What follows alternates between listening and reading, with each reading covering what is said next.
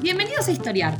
Este podcast fue creado y producido por la ASAI, Asociación Argentina de Investigadores de Historia. Un podcast sobre historia argentina, latinoamericana y mundial.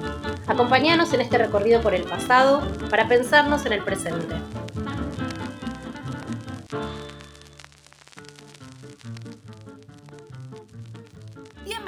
Nuevo episodio de Historiar. Soy Camila Perochena. Hoy vamos a conversar sobre Manuel Belgrano.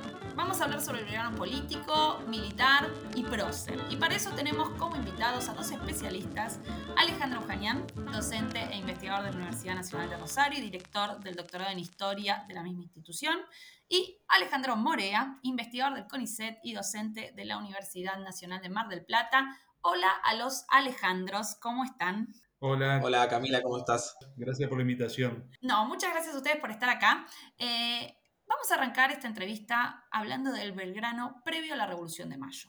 Pero no tanto el Belgrano funcionario de la época colonial, que capaz es un poco más conocido, sino del Belgrano más monárquico, el que a partir de 1808 pensó y motorizó un proyecto particular, que fue el de coronar a una infanta Carlota Joaquina de Borbón como regente de América. Y para eso, antes de introducir a los Alejandros, convocamos a la distancia a la historiadora Marcela Ternavasio de la Universidad Nacional de Rosario, que nos contó lo siguiente sobre ese Belgrano previo a la Revolución de 1810.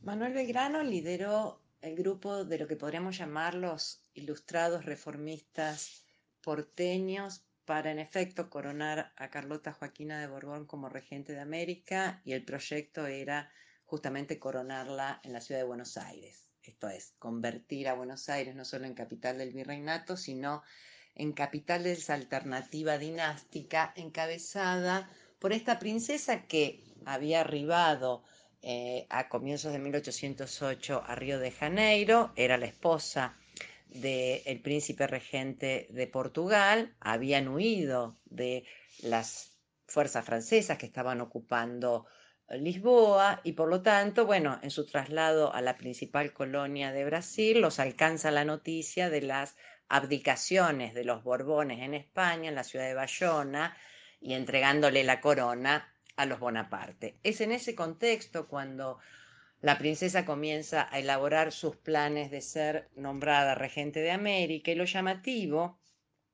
es que ni las autoridades coloniales ni las autoridades sustitutas del rey en la península dieron curso al proyecto, por el contrario, vieron en ese plan una amenaza por parte de Portugal de eh, avanzar sobre los territorios americanos y en todo caso de avanzar incluso sobre la propia península ibérica, unificando a las dos coronas de España y de Portugal.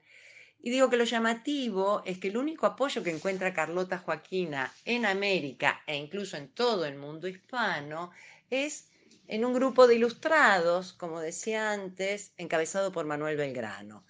Eh, cuando Carlota Joaquina emite un manifiesto en el cual exige ser nombrada regente de América, a ese manifiesto van a responder con otro manifiesto, insisto, liderados por eh, Manuel Belgrano, este grupo de reformistas e ilustrados, donde los firmantes son, además de Belgrano, su primo Juan José Castelli, Antonio Luis Beruti, Hipólito Vieites y Nicolás eh, Rodríguez Peña.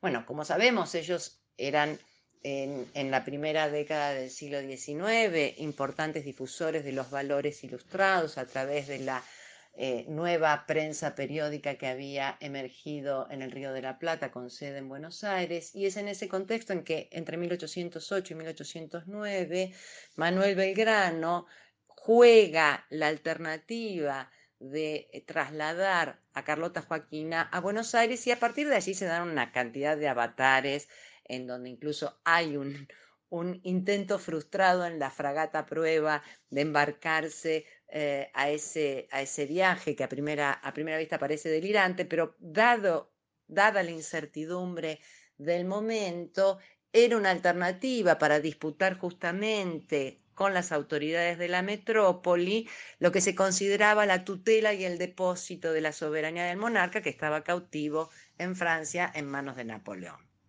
Es decir, los que van a ser los futuros revolucionarios de 1810 son los que entre 1808 y 1809 juegan todas sus fichas a esta alternativa dinástica de regencia de Carlota Joaquina en América con capital en Buenos Aires.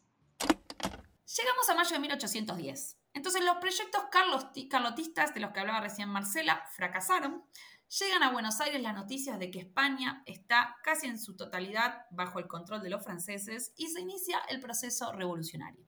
El 25 de mayo se va a formar la primera junta de gobierno, de la cual va a formar parte Belgrano. Entonces, Alejandro Morea, me gustaría preguntarte, ¿cuál va a ser el rol de Belgrano en ese momento inicial de la revolución? Bueno, es un personaje muy activo desde el momento anterior a la, a, la Junta, ¿no? Digo, en todo el entramado de la que lleva a la formación de la Junta, Belgrano es parte de ese grupo inicial, lo que sería como el grupo duro de los revolucionarios. Eh, un poco por lo que contaba también Marcela, ¿no? Digo, de su actuación política viene ese remoto más atrás y eso no, no se descontinúa. Y una vez que está en la Junta, por ahí su, su, papel queda un poco desdibujado al principio, porque la figura más importante es la de, es la de Moreno, la rivalidad con Saavedra, y en realidad toma preponderancia una vez que lo es, lo es, es enviado al Paraguay, ¿no? En parte como comandante militar, en parte como embajador de la Junta. Entonces ahí toma de vuelta un poco de protagonismo.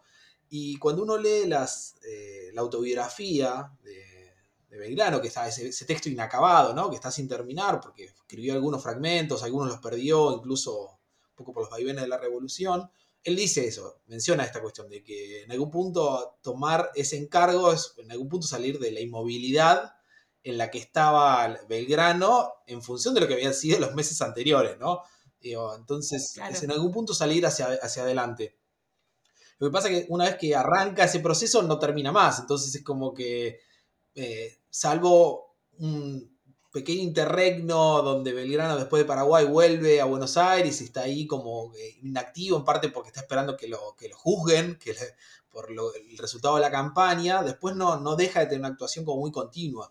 Pero en esos primeros momentos es como que queda un poco eclipsado por las figuras de, de Saavedra, de Moreno, incluso de Castelli, de su primo, hasta que es enviado al, Paraguay. Después ya sí es una, como una acción constante. Está bueno eso que decís, o sea, Belgrano seguramente, no sé si hubiese, o, vos me dirás, no sé si hubiese elegido ir a Paraguay al mando de una expedición militar, pero era la única manera de participar políticamente en el contexto de Buenos Aires, se podría decir. ¿Eso, eso, eso estarías señalando? Para mí sí, esa es la forma de pensarlo, porque lo otro que involucra a Belgrano en esos primeros meses de la Junta es la escritura en la prensa.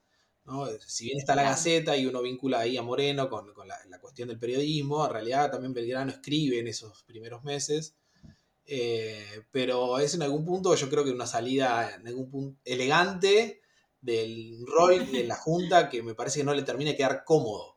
Y creo que no querría ser militar en ese primer momento, pero en algún punto se piensa como este doble rol, ¿no? De embajador y militar, y en algún punto me parece que la idea es que no, que la cosa se resuelva de otros medios y no por la guerra, la, relación con Paraguay.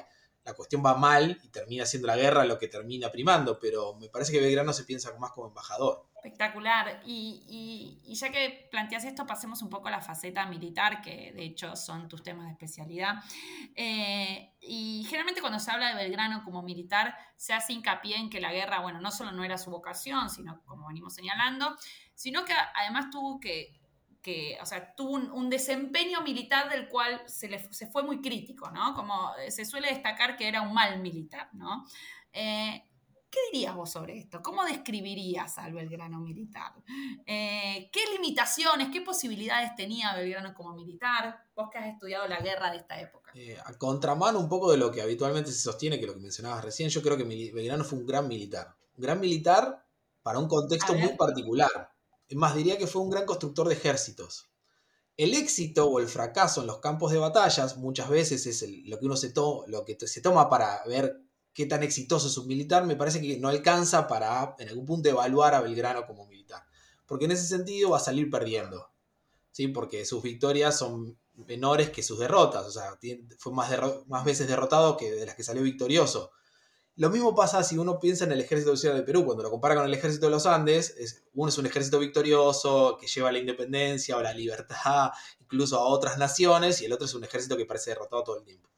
Entonces, si uno lo piensa así, Belgrano es un pésimo militar. Pero hay que pensar en el contexto. ¿Qué militares tenía la revolución a mano para apelar o para construir esos ejércitos con los cuales hacer la guerra?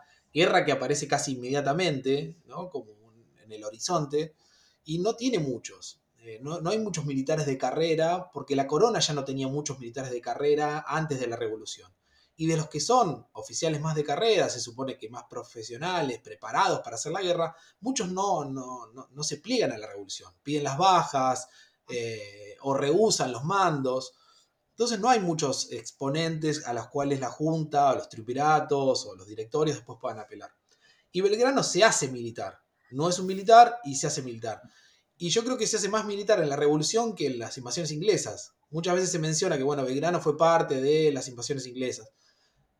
La mayor parte de los hombres de la revolución fueron parte de las invasiones inglesas, pero ahí yo me remito a Tulio Alperín. Tulio dice, las milicias de Buenos Aires son, son agrupaciones políticas antes que militares. Entonces, esos hombres que están ahí adentro están en realidad haciendo política y no haciendo carrera militar. Entonces, el entrenamiento, el conocimiento que adquieren sobre la guerra es bastante limitado y uno eso lo puede ver con la mayor parte de las figuras de, de la revolución que hacen la guerra, que muchos de ellos efectivamente no son buenos militares. Pero Belgrano lo que demostró a lo largo de los años es ser un gran constructor de ejércitos. El ejército que va al Paraguay es derrotado, en parte por impericia de Belgrano como comandante, pero esas tropas tienen un buen desempeño en términos de formación, de instrucción, de no dispersarse ante, la primera carga del enemigo, digo, cosas que son típicas de la época, ¿no? Eh, Claro, eso. ¿Qué implicaría construir un ejército revolucionario? ¿Qué, necesitaban esos ejércitos y qué, hace Belgrano para construirlo? Lo primero sería que lograr cierta cohesión, que los que vienen al ejército no se vayan. La deserción es un fenómeno muy extendido en todas las guerras en estos años y no es que no hay deserciones en los ejércitos que comanda Belgrano, las hay pero la cohesión que logran esas fuerzas es bastante mayor que las que logran otros militares o otros comandantes militares, incluso algunos los que se suponen más preparados. O sea, las deserciones en la primera expedición al Alto Perú, que la comandan Castelli, pero va también González Balcarce, va Viamonte, que son oficiales de carrera en teoría, digo, eh, Bolaños, digo, son, ese, ejército se, dispersa muy rápidamente y no, no presenta una cohesión muy importante. Belgrano, incluso en los momentos de, repliegue, de derrota, eh, logra contener esos ejércitos. Entonces puede salir derrotado al campo de batalla, pero sus ejércitos no desaparecen. No desaparecen como tales. Eh, el ejemplo ahí que yo siempre doy es. O sea, siguen cuestionados después de la derrota, sería lo importante. Y por ejemplo, entre Vilcapugio y Ayuma, el ejército no desapareció. O sea, el ejército. Eh, Belgrano pierde en Vilcapugio. O el ejército auxiliar es derrotado. Pero 45 días después está presentando batalla de vuelta, con, con un contingente armado de la misma más o menos la misma cantidad de hombres. Cosa que no es muy habitual, porque después de Huaki o después de Sipe Sipe, esos ejércitos se desintegraron al mando de González Balcarce y Castelli al mando de Rondó. Eh, lo mismo pasa con, eh, cuando viene de Paraguay. Si vienes derrotado, mantiene una estructura. Y la otra cuestión es que esos soldados se muestran bastante disciplinados en el campo de batalla. Eh, combaten, los combates son bastante extensos, quiero decir, son adversarios difíciles de derrotar. Después hay fallas. Digo, Belgrano tiene fallas como comandante a la hora de, bueno, cómo desempeñar su rol eh, de general en jefe del campo de batalla, de cómo ordenar, de cómo plantearlo, de dejar desaprovechar algunas o dejar pasar algunas oportunidades de, de derrotar al enemigo, que eso se nota en algunas de las batallas y que ha sido señalado por varios de los que son historiadores más militares, ¿no? Pero eso también se le puede achacar a, achacar a San Martín. Y nadie diría que San Martín es un, no es un militar profesional. Es el prototipo de militar de carrera. Entonces, eh, lo que logra Belgrano es, incluso con muy pocos recursos materiales, a veces este, en un rol secundario, como le pasa cuando reasume la comandancia en 1816, de construir ejércitos que cumplen con su función. Después puede salir, eh, derrotado o puede salir ganador del campo de batalla. Pero ese no es el elemento, me parece, para medir si Belgrano es un buen o mal militar. Por eso San Martín, digo, contemporáneo y este con prototipo de militar de carrera, señala que Belgrano. Me gusta este River Boca este River Boca que estás generando eh, eh, entre Belgrano y San Martín. Perdón, te interrumpí. ¿Qué ibas a decir de San Martín? San Martín reconoce en Belgrano eh, sus cualidades militares, como diciendo, bueno, no es un oficial de carrera, hace lo que puede con lo que tiene. Y reconoce sus limitaciones, que es otra de las cosas que me parece que lo distinguen a, Belgrano de otros. Digo, no sabe hacer la guerra, pero trata de aprender a hacerla y trata de rodearse de gente que sabe hacer la guerra. Algunos de ellos efectivamente van a, aportarle a Belgrano y a sus ejércitos, y otros no, se, se van a demostrar que son un fiasco. Oficiales que vienen de las guerras napoleónicas, algunos, digo, americanos y otros europeos, que se integran a sus ejércitos y al final no aportan nada. Entonces, hay ahí una cuestión que eh, hacer la guerra en este contexto de los contextos de la revolución, no necesariamente la van a hacer bien aquellos que son oficiales de carrera y la van a hacer mal aquellos que se hacen oficiales en el marco de la guerra.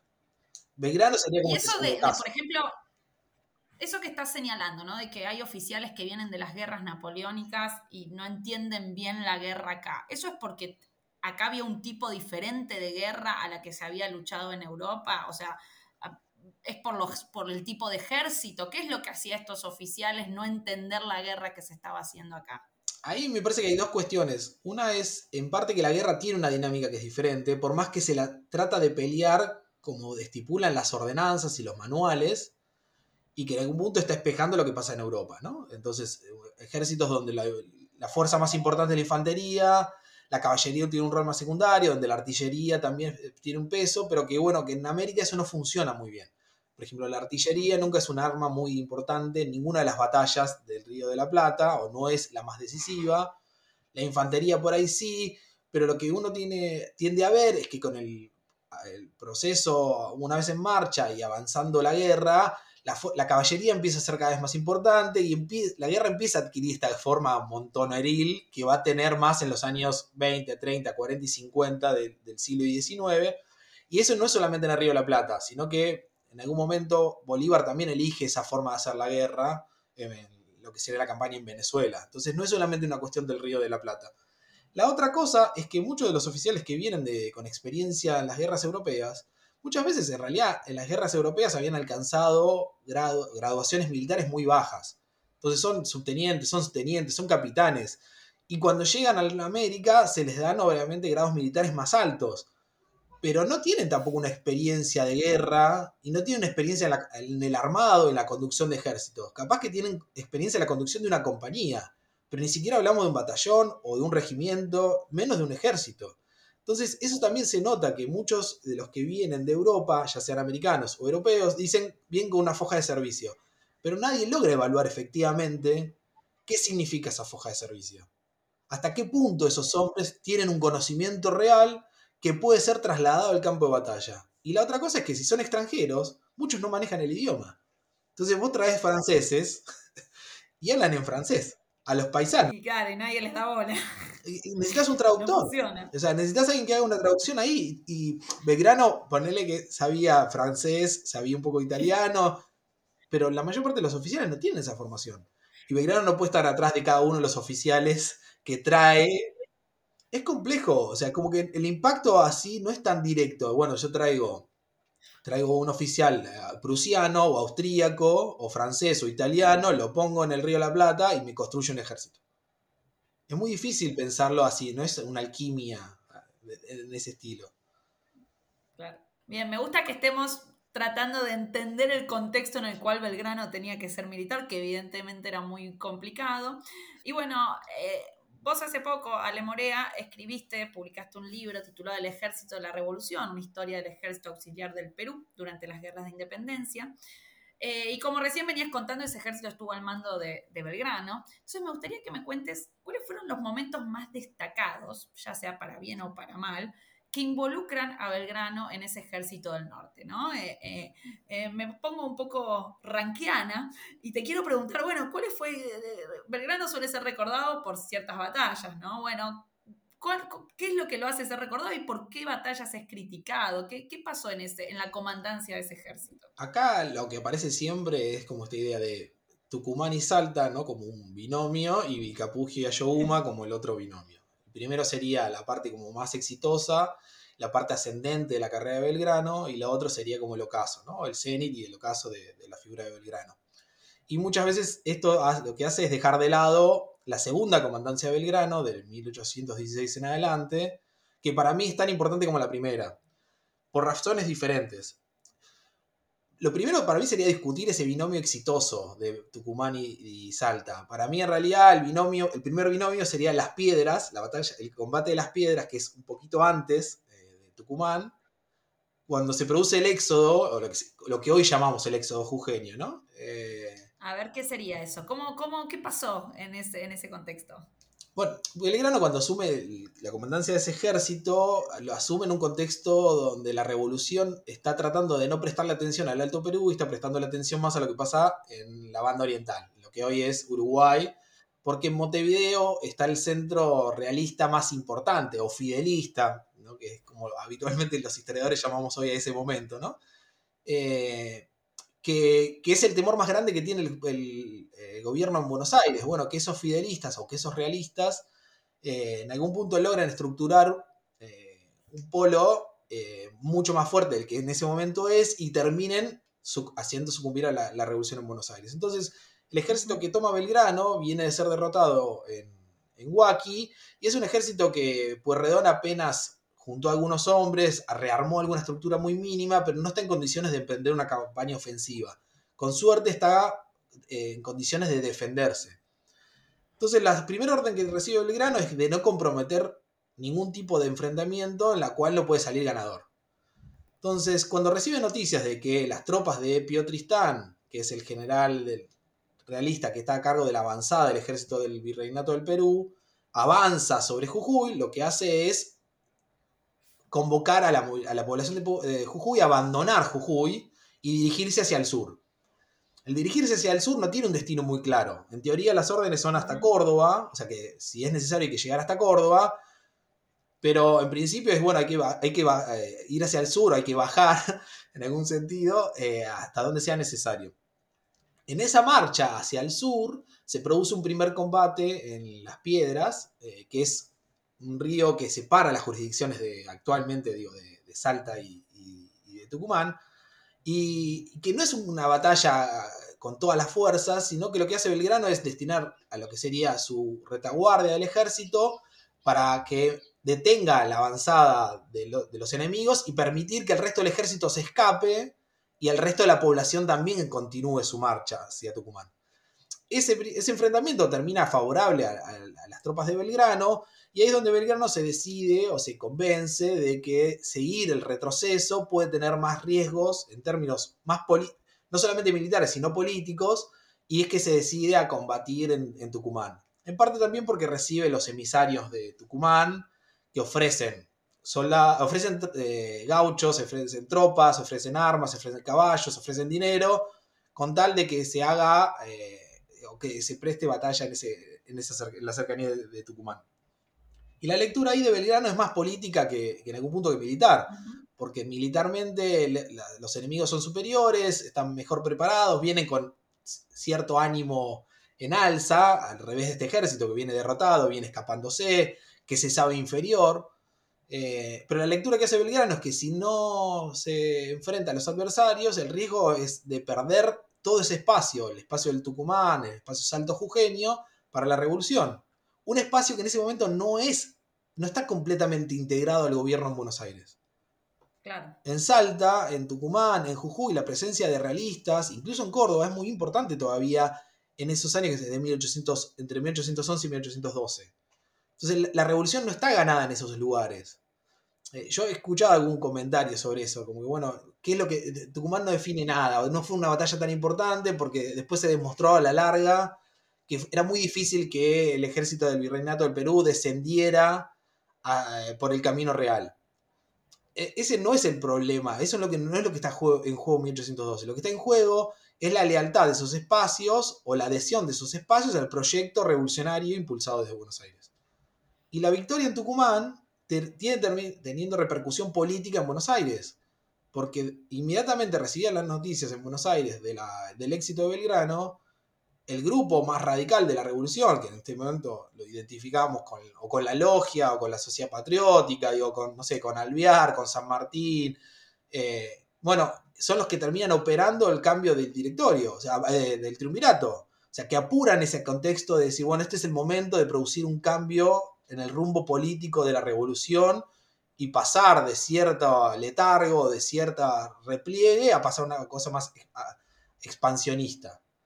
Y eso lo hacen en función de que, bueno, se obtiene una victoria acá, se obtiene una victoria en la banda oriental y decir, bueno, este es el momento. Entonces hay como un impacto que es muy político de, la batalla de Tucumán.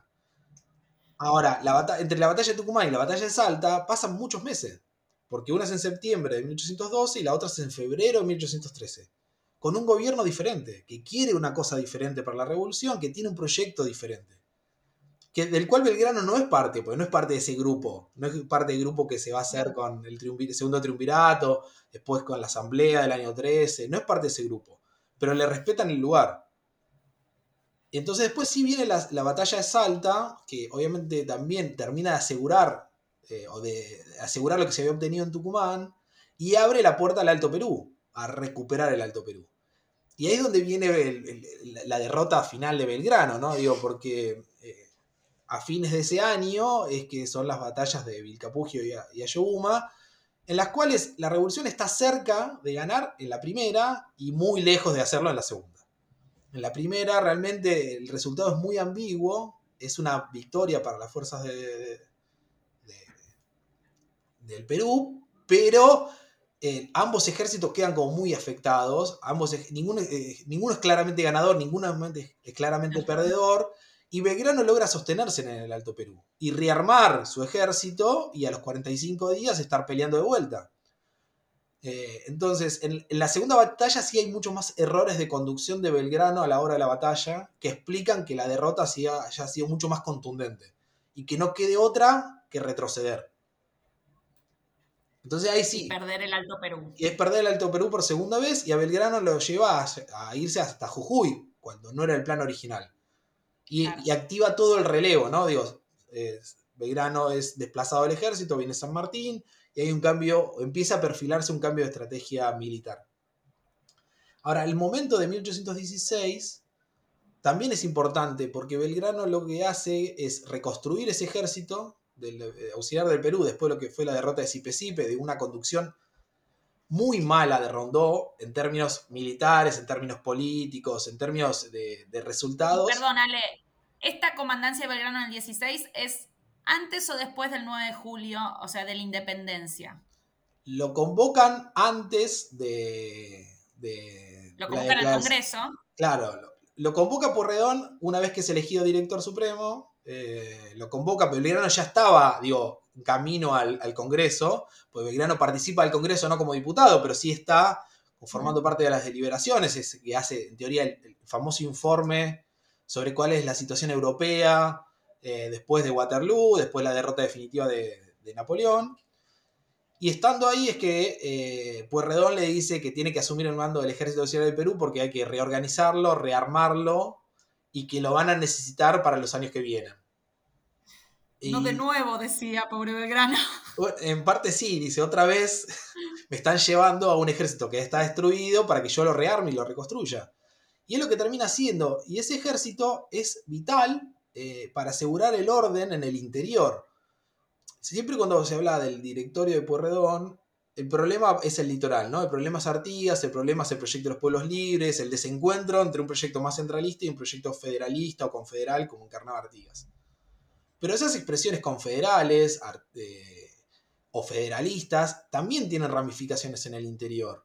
Y el ejército auxiliar de Perú, ahí a mando del Belgrano, cumple un rol fundamental en asegurar la obediencia al poder central y al proyecto de Porredón de espacios como el Riojano, el Cordobés, el Tucumano, el de Santiago del Estero porque el ejército auxiliar del Perú se aleja del combate con las fuerzas realistas, porque eso ese rol lo va a ocupar el ejército de los Andes, pero en esos años reprime todo, todo, atisbo de disidencia política en el interior.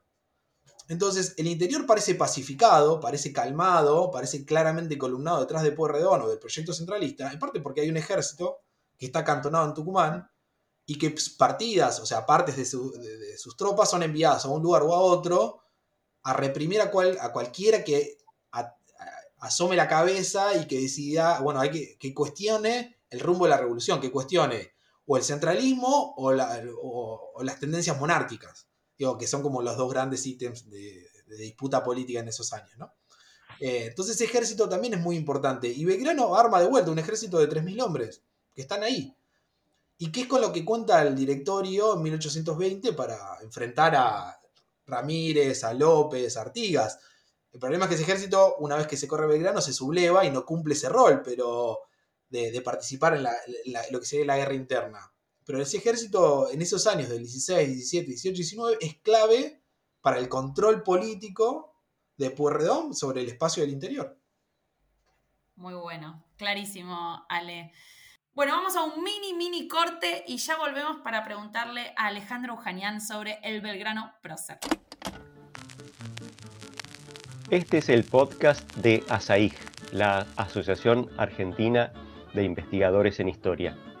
Te invitamos a asociarte y a seguirnos en las redes, en Twitter, en Facebook e Instagram. Toda la información sobre la asociación la puedes encontrar en nuestra página asaig.org.ar. Te esperamos todos los sábados con un nuevo episodio de Historiar sobre los grandes temas de nuestro pasado, abordados por especialistas e historiadores profesionales de manera cordial pero rigurosa. Seguimos con nuestro episodio de hoy. Hasta acá entonces recorrimos la vida de Belgrano, que Ale Morea nos ha llevado por ahí, y vamos a pasar ahora a tratar de entender cómo ese Belgrano se convierte en un prócer. Y para eso te voy a preguntar a vos, Ale Eugenian. Belgrano falleció en 1820, en un día particular, porque era un contexto de conflicto político muy importante en la provincia de Buenos Aires, de hecho es lo que se conoce, es la época que se conoce como la anarquía del año 20, y ese día murió Belgrano, que de hecho es un día donde se sucedieron tres gobernadores en Buenos Aires, ¿no? Por lo que la muerte de Belgrano pasó desapercibida. Y recién un año después, ¿no? Se celebran los rituales fúnebres, así que Ale Eugenian, me gustaría preguntarte, ¿cómo, fueron esa, ¿cómo fue ese funeral de Belgrano, ese contexto de su muerte? ¿Qué significaba recuperar a Belgrano eh, en ese momento, ¿no? cuando se arman los rituales de 1821? ¿Y qué se destacaba de la vida de Belgrano? ¿Qué atributos se le atribuían a Belgrano en ese primer momento de recuerdo del héroe?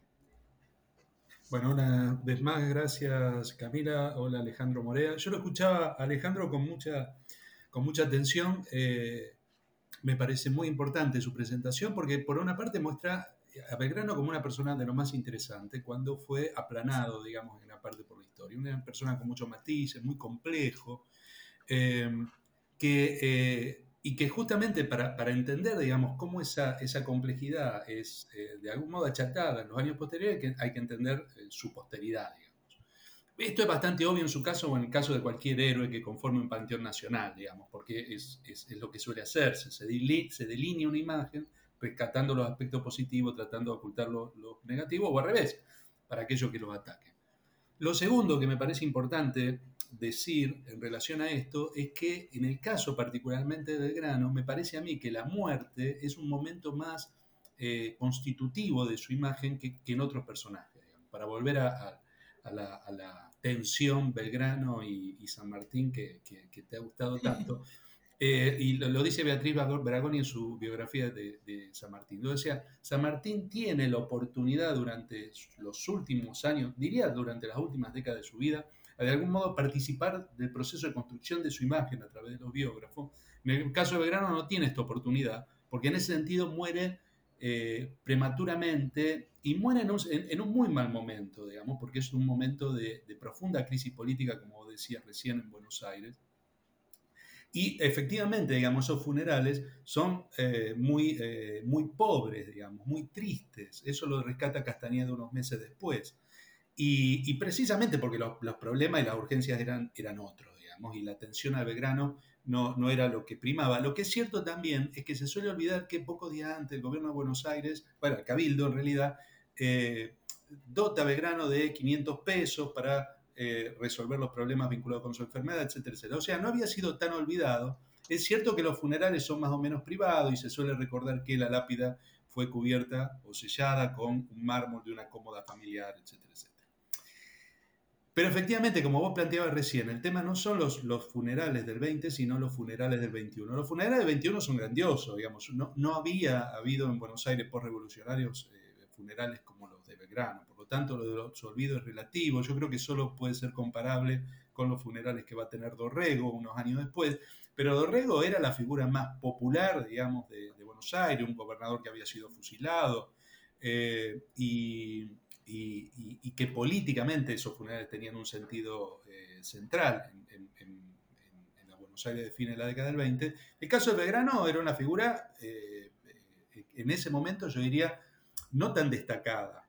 Sin embargo, digamos, los funerales son verdaderamente eh, grandiosos, o sea, toque de campanas, cañonazos, o sea, lo que se suele hacer en esos, se solía hacer en esos casos, eh, ¿Y quiénes deciden organizar esos funerales? Digo, ¿por qué una? ¿Cómo, cómo pasa que un año después se dice, ah, nos, olvidamos, vamos a hacerlo ahora? Nos olvidamos. Bueno, no, el cabildo, por eso digo, son, son funerales de Estado, ¿no? Son funerales lo que puede considerarse Estado, funerales de Estado en ese, en ese momento, ¿no? Es, es el cabildo, participan todas las autoridades políticas y, religiosas y militares, es un tipo de celebración cívico-militar y religiosa como se solían dar en esa época. Por eso, eh, digamos, el ritual es más o menos el ritual que uno puede encontrar en, cualquier celebración de estos, de estos años. Pero en el caso de la de Belgrano yo creo que tiene algunos rasgos destacados, digamos, que hacen al proceso de construcción del héroe.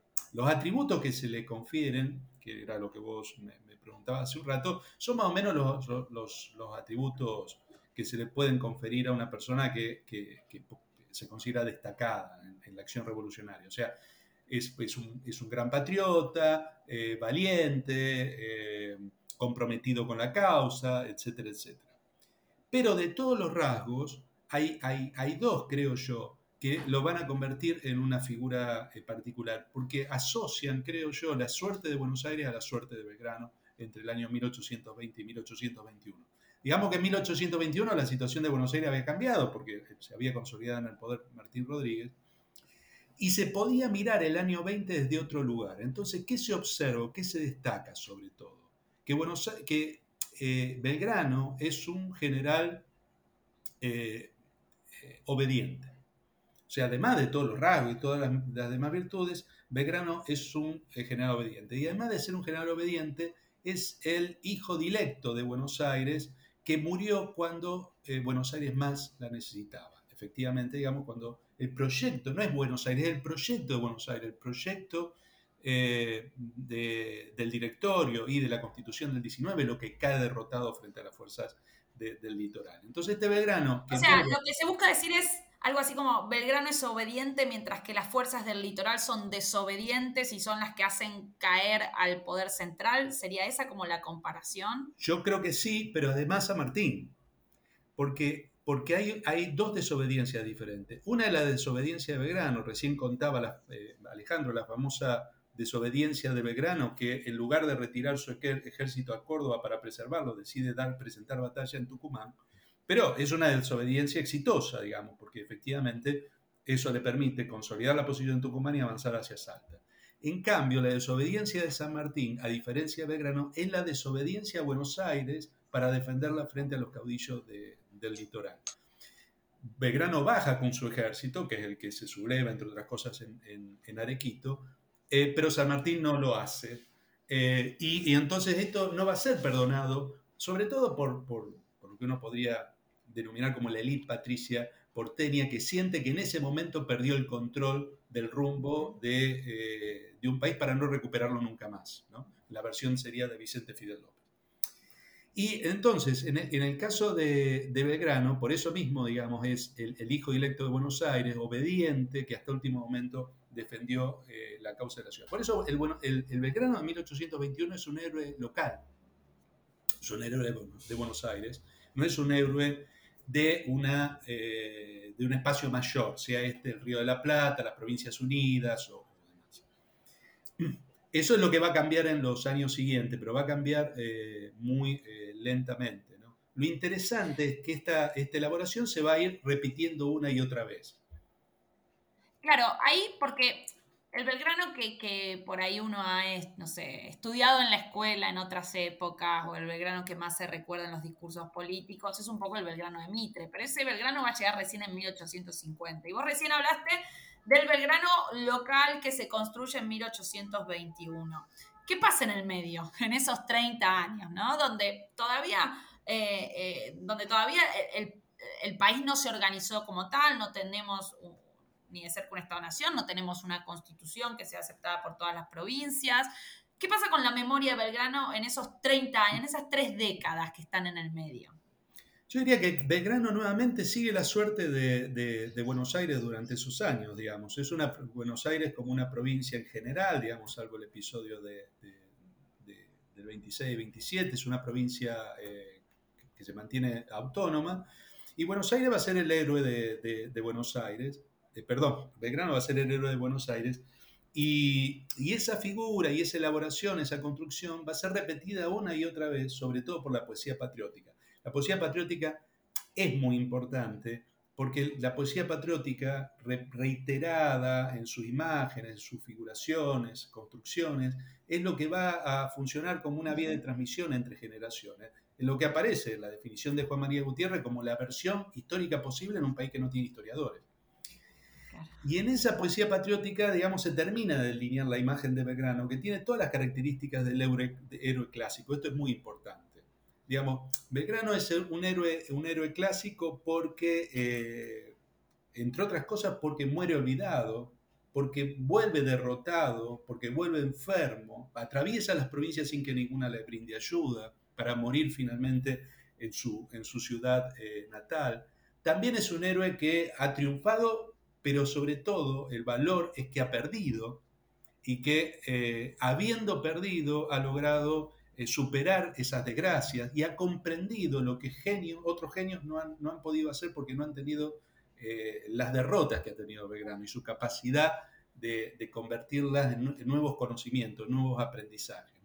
Entonces todo va contribuyendo a la conformación de ese, de ese, de ese héroe en sus triunfos y en sus fracasos, pero en los que los fracasos van adquiriendo cada vez más relevancia en la construcción del personaje, porque como, como contaba recién eh, Alejandro Morea, los tuvo y, fueron, eh, y fueron significativos. Así que yo diría que es la poesía patriótica la que va eh, contribuyendo a, a, terminar de dar forma al personaje y sobre todo transmitirlo a lo largo de esos 30 años hasta que es recuperado en un nuevo contexto después de 1852. Justamente a ese contexto quería llevarte, ¿no? Porque hasta acá lo que vos venís mostrando, bueno, es cómo se va configurando, ¿no? Eh, este héroe. Eh, pero todavía no tenemos la narrativa nacional en la cual este héroe se inscribe. Es decir, eh, quiero ir al Belgrano de Mitre, ¿no? Y, y, cómo Mitre integra a Belgrano en una, bueno, Mitre y supongo también, bueno, vos me dirás, eh, integra Belgrano en una narrativa nacional. Y en esa nueva narrativa nacional, ¿qué nuevos atributos se van a destacar? ¿Qué se busca, ¿Cómo se busca moldear ese, ese Belgrano que ahora va a ser no el héroe de Buenos Aires, sino el héroe de la nación? Claro, sí, sí, creo que es como vos lo describís. Uno puede distinguir ahí dos momentos, ¿no? En un primer momento, a partir de 1852, eh, Buenos Aires separada después de la revolución del 11 de septiembre de la Confederación, el, Belgrano que muere en 1820 en una Buenos Aires derrotada funciona muy bien en la Buenos Aires de 1852. La Buenos Aires de 1852 lo que busca es reconstruir sus lazos con la Buenos Aires revolucionaria y con el proyecto derrotado en 1820 y también con la etapa rivadaviana. Digamos, son las dos etapas en las que se busca identificar. Belgrano es una figura que permite enlazar esos dos momentos y, eh, digamos, la, construcción de la legitimidad de las élites políticas gobernantes, sobre todo del sector de los emigrados antirrosistas que han retornado a Buenos Aires. Entonces, ese héroe local yo creo que es el que más pesa en esa primera etapa de, la construcción de la imagen de Belgrano, que eh, eh, en realidad es, un, héroe reconocido, yo creo que es de lo más importante junto con San Martín, pero hay que recordar que durante esos años mueren muchas de las figuras importantes. Se hacen los, los homenajes y las celebraciones, bueno, por Brown, Alvear, y retornan los restos de Rivadavia en el 57. que para Buenos Aires es el padre de la patria. O sea, que es, todavía un momento de, construcción, de algo que no, está eh, totalmente definido. Ahora, ¿qué pasa con Belgrano? Digamos, ¿cómo se va convirtiendo de ese héroe local a ese héroe nacional? Y cómo se van eh, eh, reconfigurando sus sentidos. Ahí me parece que hay un tema central que es, eh, ahí habría que, ver qué, piensa Alejandro Morena, Morena de eso, pero yo creo que, en la construcción de Belgrano paz es muy importante. y es muy importante para Mitre. Yo diría que casi todo Belgrano, en, en cuanto a personaje, está en Mitre, salvo en un punto muy importante que es el que me gustaría eh, comentar. Eh, el, Belgrano de, que Mitre termina de armar en, su biografía, en su primera biografía en la Galería de Hombres, de hombres Célebres, es, un Belgrano que tiene eh, todas las características de, un, héroe de, de las independencias, pero que también tiene algunas zonas controvertidas que hay que resolver. Eh, y una de las cuestiones controvertidas que hay que resolver es su monarquismo, precisamente, del que, habló Alejandro y habló Marcela antes. Eh, ¿cómo, convertir en héroe a un eh, monárquico en una Buenos Aires republicana? Este es un problema. Es un problema que no se plantea Mitre por primera vez, que ya se lo habían planteado otros antes, sobre todo Florencio Amarela, pero que Mitre resuelve de distinto modo. Yo creo que de un modo un poco más eficaz. Porque lo que lo resuelve, eh, digamos, lo que había dicho Varela es que, bueno, finalmente eh, Belgrano era monárquico, eh, pero casi todo eran monárquicos en esa época, el republicanismo todavía no se había instalado. En cambio, lo que dice Mitre es algo distinto. Mitre lo que dice es que tiene dos momentos monárquicos Belgrano. El primer momento es el de las monarquías europeas, y ahí lo que dice es que la, influencia de Belgrano era lo que está el contexto europeo. Y en ese contexto europeo, bueno, es lo que dice Belgrano en el Congreso del 16, antes eran todos republicanos, ahora son todos monárquicos y hay que eh, subirse a ese tren. Interpreta, digamos, el curso de esa historia de ese modo. En cambio, el proyecto incaico es más, más complicado y ahí directamente dice Mitre, bueno, Belgrano, como también San Martín, son personas que en ese momento no están entendiendo cuál es el humor político eh, de Buenos Aires y del Congreso. son más bien personas, que no entienden sus, las circunstancias que le está tocando vivir en ese, en ese momento. Pero no importa, y esto es la solución, digamos, eficaz de Mitre. Pero no importa, porque en última instancia, más allá de sus ideas, no levantaron la, la espada eh, por las monarquías y por el contrario construyeron república. Esto es, actuaron más allá de sus propias ideas por un interés o una idea que era trascendente a ellas. Y lo que los convierte nuevamente en en este caso esto vale para los dos, entonces, no es que comprendieron perfectamente sus circunstancias, sino que aún no habiéndolo hecho, siguieron el curso de la historia. Y el curso de la historia iba hacia la conformación de república. De todos modos, todavía este es un héroe, yo creo, local. Hay que recordar que Mitre no termina la historia de Belgrano. La historia de Belgrano es una obra que se va escribiendo a lo largo del tiempo, es una obra que queda inconclusa en esa primera etapa, digamos. Hay dos ediciones, la del 57 y después la del 59. Esa obra queda inconclusa y el que la termina, y creo que termina de darle sentido a toda la trama, es Sarmiento. Sarmiento escribe el cororario. El cororario era el final, que no había podido escribir Mitre porque había marchado a Cepeda. Eh, y entonces, Sarmiento hace dos cosas que son muy interesantes. Una es que asocia a Mitre con Belgrano, porque lo que está construyendo en el Corolario Sarmiento es el, al candidato, que es Mitre. Eh, y, lo, enlaza al héroe que ha elaborado. Eh, esto es algo que después Sarmiento le va a reclamar a Mitre cuando claro, le va a decir, che, yo te comparé con Belgrano. Yo te comparé con Belgrano y así me agradeces por el tema de la campaña presidencial. Eh, y, lo otro que hace eh, Sarmiento es construir lo que podría llamarse el héroe eh, republicano por excelencia, ¿no? Porque Belgrano en Sarmiento pasa a ser un ciudadano común.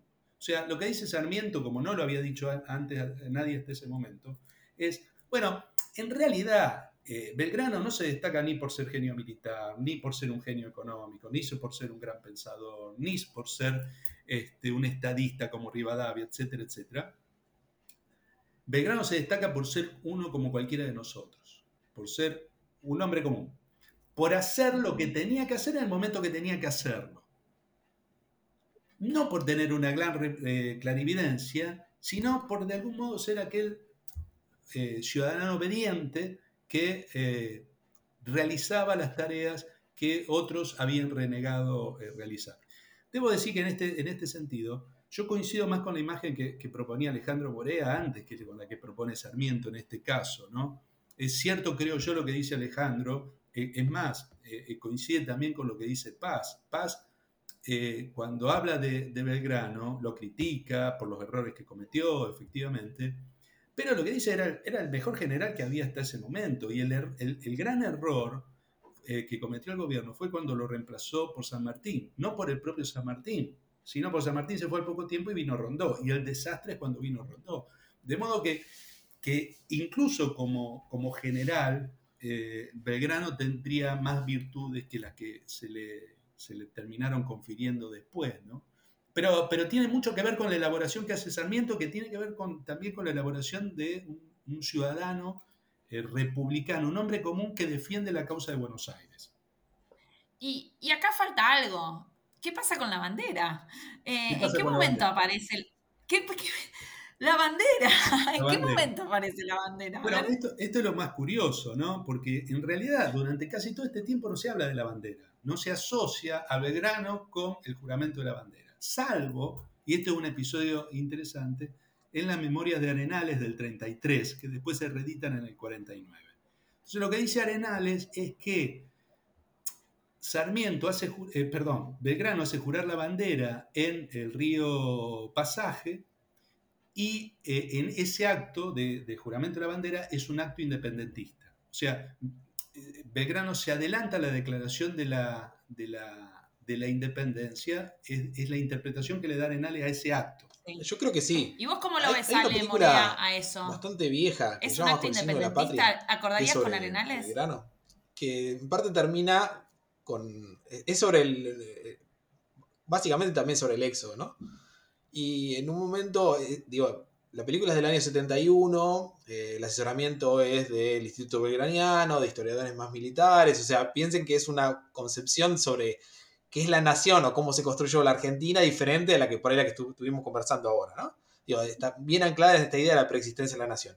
Y esa, eh, esa película termina un poco con un discurso de Belgrano donde habla sobre las nuevas naciones y lo que hace es izar la bandera que trae desde Rosario, ¿no? Que se supone que es la misma bandera que trae desde Rosario.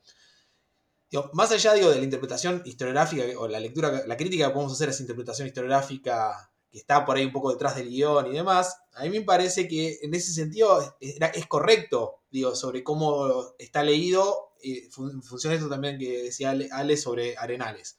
Es un acto en algún punto de soberanía, de ejercicio de la soberanía, y es un, en algún punto adelantarse a lo que está pasando en términos del Congreso y de la declaración formal. Porque es bastante fuerte en, ese sentido. Pero eh, yo lo que me pensé encontrar estos últimos años, un poco sobre todo este último año, eh, revisando fojas de soldados y de filiaciones de soldados, que empieza a marcarse atrás cuando juran la bandera. Y están jurando la bandera en el 13, en el 14, o sea, después de... Por ahí no, es como antes de la declaración de independencia, pero después de este... Del, de, bueno, el río juramento se llama río juramento por, por, lo que hace Belgrano, ¿no? Eh, pero que empieza a aparecer. Entonces me parece que ahí sí Belgrano logra en algún punto enganchar con hacia dónde va el curso de la historia, ¿no? Como diciendo, bueno, no nos podemos poner de acuerdo institucionalmente para declarar la independencia, pero sin embargo hay un montón de acciones que nosotros vamos desarrollando que conducen hacia tal lado. Lo que queda a definir, me parece, después es qué es lo que estamos construyendo. O sea, la forma que va a adquirir esa comunidad política que en algún punto va, va, va, eh, va armándose muchas veces cuando se habla de las guerras de independencia es más fácil decir contra quién se está peleando que por qué. O sea, eso pasa mucho en 1810, 11, 12, 13. ¿Sí? Porque pasa. Ahora, cuando uno empieza a ver gestos, encuentra esos gestos. En el caso de Belgrano, hay varios gestos, digo, las, las baterías donde se hizo la bandera en, Rosario se llaman Independencia y Libertad, y, después está el juramento de la bandera en, el río Pasaje en ese momento, o sea, hay un montón de, como de, guiños de Belgrano hacia, hacia la independencia. Después es esto, está en tensión el republicanismo y el monarquismo de Belgrano, que tiene que ver mucho con el contexto, y, concuerdo con Ale con lo que decía con respecto a Paz. Eh, mucho lo que hay sobre construido sobre la memoria o sobre la imagen de Belgrano tiene que ver con, ese, con el general Paz. Reforzado en algunos sentidos también por algunas cosas que, han dicho otros, ¿no? Porque Paz discute. En sus memorias va discutiendo con otras memorias, entonces va reafirmando algunas cosas. Eh, con respecto a, qué, fue Belgrano. Y eso me parece que también lo leyó bien Alperín en un momento cuando dice que San Martín dota a, la revolución de soldados profesionales y, que Belgrano dotó a la patria de, ciudadanos. Viene en esa clave de, lo que decía Sarmiento sobre Belgrano o qué, qué, reivindicar de Belgrano, y dependiendo del contexto, ¿no? Porque esto está muy atravesado, porque si estamos hablando la década del 20, la década del 50, o si seguimos avanzando. Ahí también hay una lectura, me parece interesante, sobre Belgrano y la escritura de Belgrano de Mitre, que hace Alberdi, ¿no? De la comparación entre San Martín y Belgrano, de qué significan unos y otros.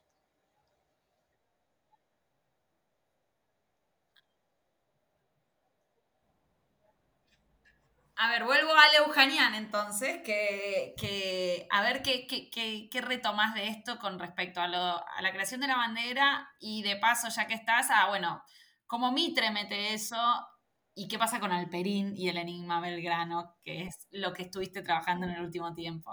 Yo creo que hay dos planos que nunca hay que confundir, que, que uno podría denominar, digamos, el modo en el que más o menos pueden haber sucedido algunas cosas y que cómo pueden haber sido interpretadas. Y eso es lo que ve Paz, por ejemplo. Paz dice que lo del río juramento fue el juramento de una bandera de batallón, no fue el juramento de la independencia. Que de ningún modo Belgrano podría haber jurado la independencia porque eso hubiese sido un acto de desobediencia a un, gobierno que, en ese momento no consideraba como una posibilidad de la, declaración de la independencia. Lo interesante ahí es que Mitre toma todo de Paz menos ese punto. En eso sigue a Arenales y dice que lo se hace dos cosas, Mitre. Introducir, porque encuentra en un archivo polvoriento, etcétera, la, carta donde Belgrano contaba que había eh, jurado la, bandera el 27 de febrero en Rosario, y que ese acto era un acto de independencia. Entonces es el que le termina que dar sentido independentista a, un acto que para, para Paz, por lo menos, tenía que ver con la necesidad de fortalecer el espíritu revolucionario en un ejército que lo necesitaba porque había sufrido graves derrotas, pero sobre todo yendo al norte en el que ese sentimiento revolucionario se estaba eh, debilitando.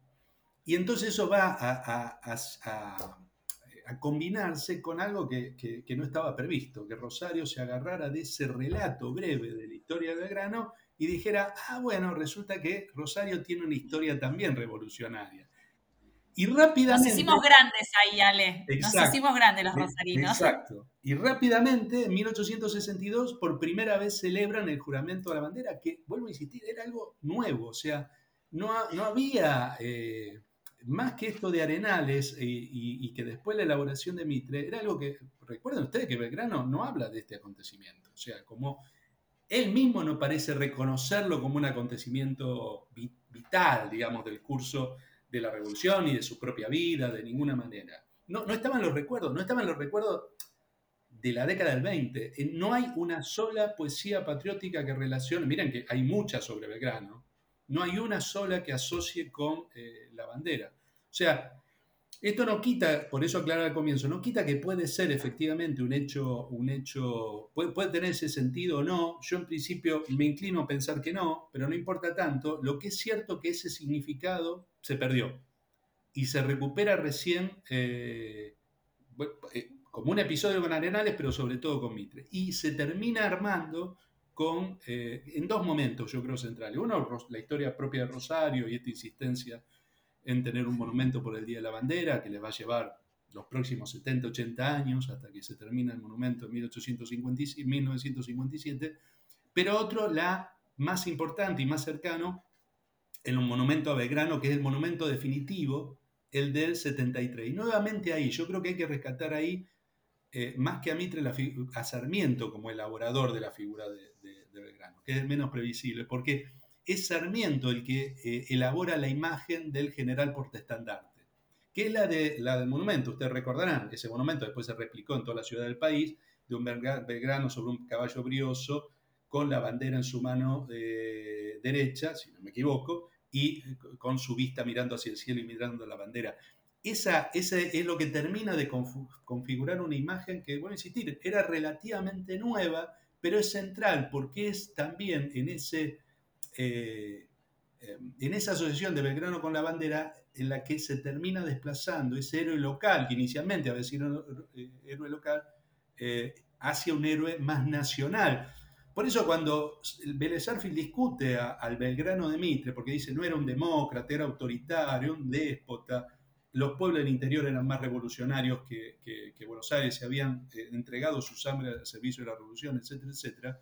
Cuando Vélez eh, eh, discute entonces esto, ya la imagen de Belgrano estaba instalada y, era una, una, figura muy, mucho más difícil de cuestionar. Y de hecho, Alberdi, en los escritos póstumos, no cuestiona a Belgrano, al que cuestiona a Mitre por esa asociación que había hecho Sarmiento entre su candidato y, eh, y, el, el, héroe, ¿no? Eh, y lo último que me preguntabas era eh, el tema de, de, Alperín, digamos, del libro de Alperín. breve, yo ahí también me parece que, Alejandro puede tener algo para, para, decir al respecto. digamos, ese, ese libro de Alperín, yo creo que, ahí habría que, considerar dos claves. ¿no? Es, difícil explicar las motivaciones de una persona cuando escribe un libro, una interpretación. Aclaro una cosa, estamos hablando del último libro que publicó Alperín Dongui, eh, que se llama El Enigma Belgrano. Solo eso para los que no conocen, ya está. Claro, exacto. Ahí hay, hay, hay dos cuestiones a tener en cuenta. Una es, eh, Alperín se pregunta, digamos, cómo un tipo con tantos errores, con, tantas, este, con tanto fracaso, con más eh, fracasos que éxito, etcétera, se convierte en un héroe central del Panteón Nacional. Y uno diría ahí, bueno, por lo que decía antes, es que en realidad la figura del héroe clásico no es una figura intachable, es una figura llena de defectos que, como decía antes, realiza eh, actos trascendentes más allá de, su, de, sus propias creencias, digamos, y de su propia capacidad de comprender el rumbo de la historia. O sea, eso no es tan curioso. Eh, por otro lado, uno podría decir ahí, eh, ustedes recordarán eh, la famosa humorada de Borges en relación al Martín Fierro. Bueno, finalmente es un país en el que el representante máximo del ser nacional es un tipo que es desertor, que maltrata a las mujeres, que tiene actitudes racistas y xenófobas. Entonces, eh, tampoco por ese lado nos debiera sorprender. Ahí la pregunta es cómo construye cada, cada sociedad, digamos, su, ser. La segunda cuestión en relación al libro me parece que tiene que ver más con el presente de, de, Alperín que con una cuestión historiográfica, ¿no? Esta, esta, idea de que Belgrano es el héroe de nuestro tiempo, entendido que estos tiempos son tiempos incomprensibles. Yo creo que es por la primera vez que, que, Alperín eh, reconoce un rasgo que tienen todos sus personajes, que es que no logran comprender exactamente las circunstancias que les toca vivir. Como historiadora, Perina era al contrario, digamos, parecía justamente ubicarse por encima de ello y, lograr darle forma y sentido a lo que sus personajes no podían, no, podían hacer. En cambio, ahí hacia el final de su vida dice, bueno, hay una Argentina incomprensible. Y ahí creo que cierra con algo que para nosotros se puede transformar en un enigma. La pregunta sería, ¿por qué se le torna incomprensible una Argentina mucho menos, yo diría, incierta, mucho menos eh, contradictoria, mucho menos conflictiva que la Argentina de los años 30, por lo menos hasta el año 83, a, la que él le dedicó gran parte de su escrito. Es como que si en algún momento el laberinto que significaba la Argentina, eh, él lo lograba transitar sin perderse en él, a diferencia del resto de la sociedad, en este caso, o sea, en la Argentina de 1900, del 2010, del 2014, eh, parecía eh, perderle, digamos, la, eh, el, rumbo, ¿no? Y no encontrar la salida. No, ¿Por qué eso era así? Mi relación con el libro ese de, del Perín, digo, el libro de verano, en algún punto es Sí, ¿qué querés agregar, Ale? satisfacción después de haberlo leído en términos de, de, conocer el personaje, ¿no? Digo, del contexto, del momento en que me tocó leerlo y estar escribiendo algunas cosas. Eh, y mi sensación era un poco, por primera vez leyendo un texto de, de Alperín, de darme la sensación que él estaba perdido en el personaje. Que puede ser que, eh, eh, que Belgrano efectivamente, por momentos del, ciclo revolucionario, no logra entender o no logra comprender hacia dónde va. No digo esto que estaba diciendo Ale recién, o, que termina diciendo Mitre, ¿no? La, solución que encuentra Mitre a alguna de las contradicciones de Belgrano. Bueno, parece que no termina de entender hacia dónde va el curso de la historia, pero en última instancia no se opone, no, no nada contracorriente, va hacia ese lugar.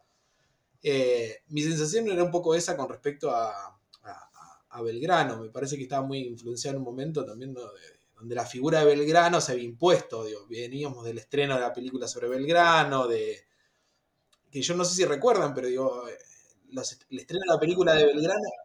Sí, y, el estreno de la película de Belgrano se hacía en las plazas, a diferencia del cruce de los Andes. bicentenarias.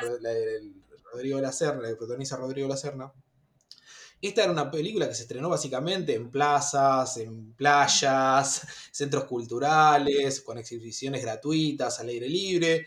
Yo me acerqué a varias para ver qué es lo que pasaba y era como un momento de efervescencia patriótica muy fuerte. Entonces me parece que eh, era como, bueno, no entender por qué las personas creen, creen en Belgrano, ¿no? Parecía ser como, bueno, no entiendo por qué las personas creen en Belgrano si al final Belgrano no entendía qué era lo que estaba pasando con la revolución.